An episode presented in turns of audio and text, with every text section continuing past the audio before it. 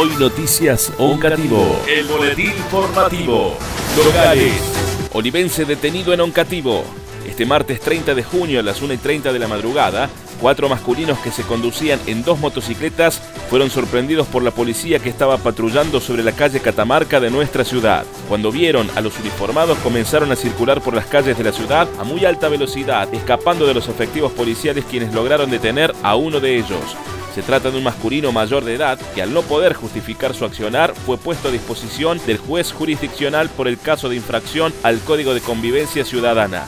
Los efectivos policiales solicitaron colaboración a la policía de Oliva para que accionara contra los tres masculinos que habían escapado, que finalmente también fueron detenidos e identificados.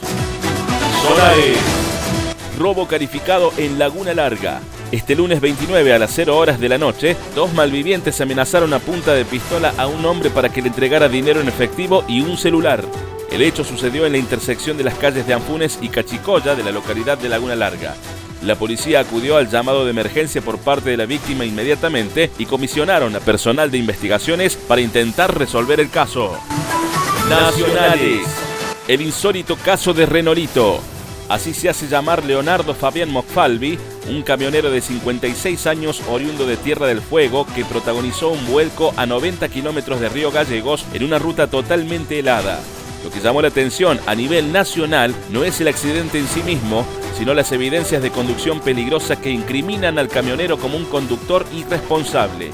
Se trata de una serie de videos que él mismo se encargó de viralizar en las redes sociales y que muestran, entre otras cosas, el alcohol que portaba en el camión, las maniobras realizadas en pleno viaje y la irresponsabilidad de no haber puesto las cadenas en las ruedas para poder conducir sobre rutas con nieve. Acá se ponen las cadenas, acá, no en la rueda, acá, acá.